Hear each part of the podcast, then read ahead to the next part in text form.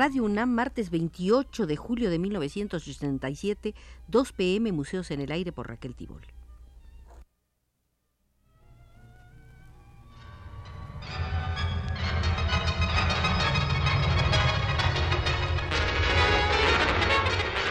Radio UNAM presenta Museos en el Aire. Un programa a cargo de Raquel Tibol, quien queda con ustedes. El artista polaco Tadeusz Kantor, artista plástico, artista teatral, uno de los renovadores más profundos del arte de nuestro tiempo, da para múltiples aspectos de análisis y de revisión. Por ese motivo, hoy haremos la visita número 12 al Museo de Tadeusz Kantor.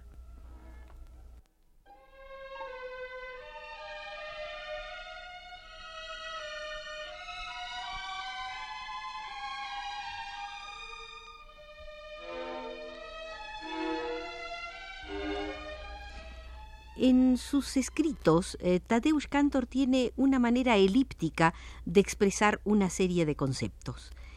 Veamos uno de sus escritos. Dice así: Un amigo de Milán me recordó que los formalistas habían construido una figura poética con el principio de simulación. La llamaban la marcha del caballo de ajedrez, que en medio del camino cambia de dirección. Aquello tenía algo que ver con tan inquietante título. Esta obra no narra una acción. Eh, se refiere Tadeusz Cantor a su obra Que revienten los artistas. Esta obra no narra una acción. No hay obra alguna de teatro que no deba su existencia a la representación. La obra de teatro nace de sí misma. Su material vivo es el actor y todo lo que pertenece al área de influencia de la acción, pensamientos, ideas, imágenes, aquel contenido previo del drama, objetos, lugar, no el del escenario, sino el lugar. Que revienten los artistas no ha sido creada según las reglas de una dramaturgia que actúa en el transcurso de las etapas sucesivas de la acción desde que el telón se levanta hasta que cae. A lo largo de muchos meses se juntaron, como se dice familiarmente, numerosos asuntos, dudas, ideas, pensamientos, formas nuevas, además de las que desde hace mucho tiempo esperaban el instante de su revelación. Todo aquello fermentaba, hervía, pedía poder expresarse. Esta falta de acción coherente inserta en las circunstancias cotidianas que son una condición del drama, me impulsó a añadir el subtítulo. Es decir, después de que revienten los artistas, viene la palabra revista. Tal vez actuaran aquí de nuevo los principios de mi idea de la realidad del grado inferior, que muy a menudo obliga a situar las cosas fuera del alcance del juicio eterno y a expresarlas.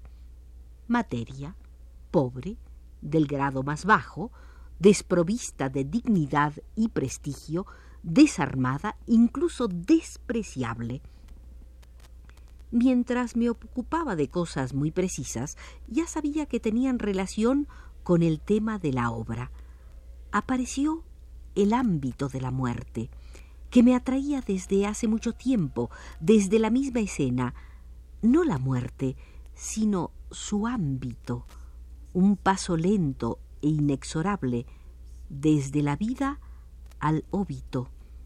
El proceso progresivo, casi imperceptible, continuo, es transmitido a los actores, dado que la acción se desarrolla en el teatro mediante la repetición hasta el agotamiento final.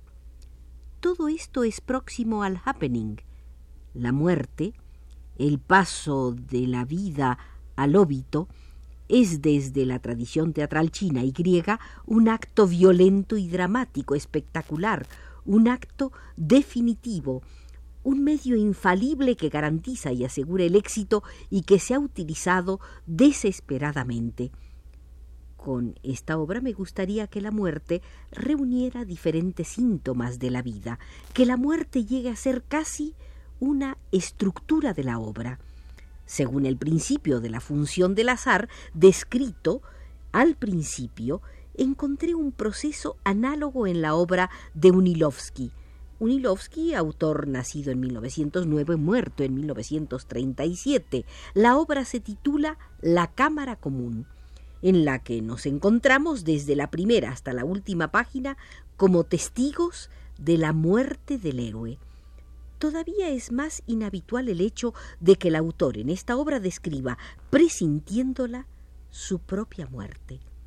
La cámara común, lugar en el tiempo presente, en nuestra época, infierno de la cotidianidad, horriblemente banal, repleta de los insultos más bajos. Tal vez encontremos en mi obra lejanos parecidos entre las figuras y acciones de la obra de Unilovsky. En ningún caso las eventuales semejanzas deben significar una transposición de este texto literario al escenario. Esta situación concuerda con mi principio de no servirme de la realidad construida, compuesta, sino de la realidad dispuesta, de figuras y objetos encontrados. En este ámbito de la muerte, de repente, como ocurre en el momento de la muerte, aparecen clichés de la infancia, de mi infancia. Aquel que está en su lecho de muerte, soy yo agonizante, y el soldadito en su triciclo con mi triciclo, a quien yo he traído al escenario, soy yo cuando tenía seis años. En su séquito, los generales, como en los sueños de los niños, un séquito fiel que le protege y con quien juega. En este ámbito de la muerte, ocurre que la honra y la gloria de la nación aparecen bajo figura de corona mortuoria y desintegración de la muerte. En esta esfera de la muerte ocurre que mientras buscamos en la vida algo idéntico al ritual de la muerte, el entierro, nos encontramos ante el concepto de prisión, como delante de una tumba abierta, como si se cerrase sobre él las puertas de la cárcel en el ámbito de la muerte, ocurre que sobre esta imagen de la obra de arte, que es la expresión más noble del espíritu humano, se superpone despiadadamente el cliché de la cárcel y de la tortura.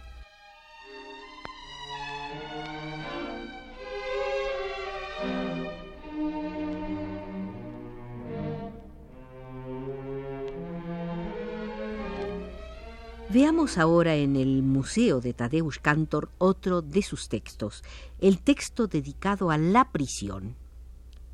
La prisión. Esta noción y su realización perfecta, minuciosa y universalmente reflejada en el curso de la historia de la humanidad, es una obra incuestionable del hombre y de la civilización. El hecho de que esté dirigida contra el hombre de que constituya el mecanismo de una violencia brutal hacia el espíritu libre del hombre, sigue siendo uno de los absurdos más espantosos que pueblan la historia, esta famosa magistra vitae. Dejemos pues a la historia hacer justicia y fallar la sentencia condenatoria y ocupémonos de su aspecto ontológico y escatológico, la prisión una palabra difícil de pronunciar. Hay en ella algo definitivo, como si hubiera ocurrido algo que nada ni nadie puede borrar. La puerta de la prisión se cerró tras él, como en el cementerio ante la tumba abierta donde penetra la muerte. Dentro de un instante los sepultureros habrán terminado su trabajo. Los vivos permanecerán todavía un largo rato como si no pudieran aceptar la idea de que le dejan ahí solo, increíblemente solo.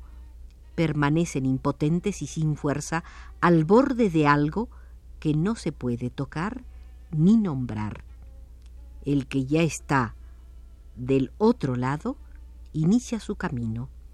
Lo recorrerá solo, infinitamente pobre, abandonado, sin poder contar más que consigo mismo. Él sigue aquel camino vacío y terrorífico, sin meta y sin esperanza, y lo único que existe es esa marcha. En un arranque y en el momento, me atrevo a decirlo, afirma Tadeusz Cantor, de una imaginación audaz y de una cierta locura, este fenómeno se ha presentado ante mis ojos en un lóbrego paisaje de espanto como una idea que en contra de la razón y de toda lógica, de una manera cruel y absurda, como una mueca de burla, se sitúa al comienzo de mi nuevo teatro. Una vez más descubro aquella fuerza maldita mezclada con locura que gracias a un delito, una negación y únicamente gracias a eso es capaz de transmitir como un grito trágico la manifestación más dramática del arte y de la libertad. La prisión, noción separada de la vida por una barrera inaccesible, no humana, imposible y tan extraña que, admitamos esta posibilidad blasfema, puede encontrarse en algún lugar, en las encrucijadas más alejadas, con una obra de arte, valerse de esta noción despiadada como señal de creación de una obra de arte puede parecer desmoralizador o inmoral. Mejor, solamente esto demuestra que hemos elegido el buen camino.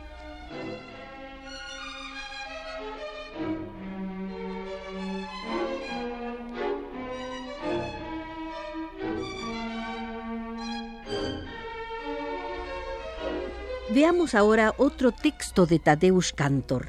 Este se refiere al hallazgo del personaje. Solamente cuando el espectáculo ha rebasado su mitad, aparece Veit Stoss en escena. No tenemos ninguna intención de contar su vida. Digamos que Veit Stoss fue encontrado como personaje. El término encontrado tiene un significado más profundo de lo que parece, más profundo incluso que el que le atribuían los dadaístas. No se trata de volver a encontrar algo. Tampoco es el resultado de la acción concreta, cotidiana de buscar algo. El objeto encontrado tiene conexiones con el mundo de la otra orilla, del más allá, con el mundo suprasensible con las regiones de la muerte. No se puede explicar. Es fútil, gratuito, casi una obra de arte en toda su pureza. En el marco de mi espectáculo, dice Tadeusz Cantor, la persona de Weizstoss no fue programada para nada. Su evocación se debe a ningún interés por su vida ni la importancia de su obra. Esto le corresponde a la historia del arte. Vino por sí solo, nadie le evocó nos gustaría decir, surgió del más allá. En el escenario semejante situación se representa muy sencillamente, el actor se comporta de una manera rara y así nos da a entender que no pertenece a nuestro mundo. Esta simulación carece de interés.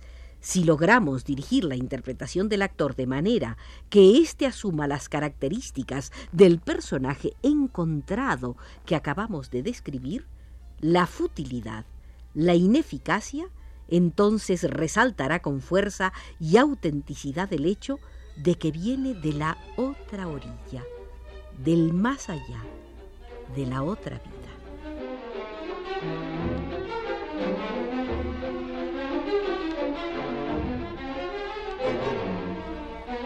De esta manera, estimados amigos, termina nuestra visita número 12 al Museo del gran artista polaco Tadeusz Kantor, nos condujo desde los controles el siempre atento Arturo Garro.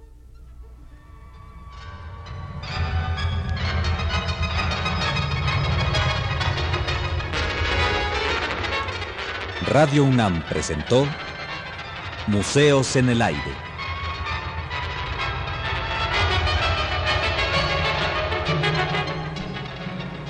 Un programa de Raquel Tibol.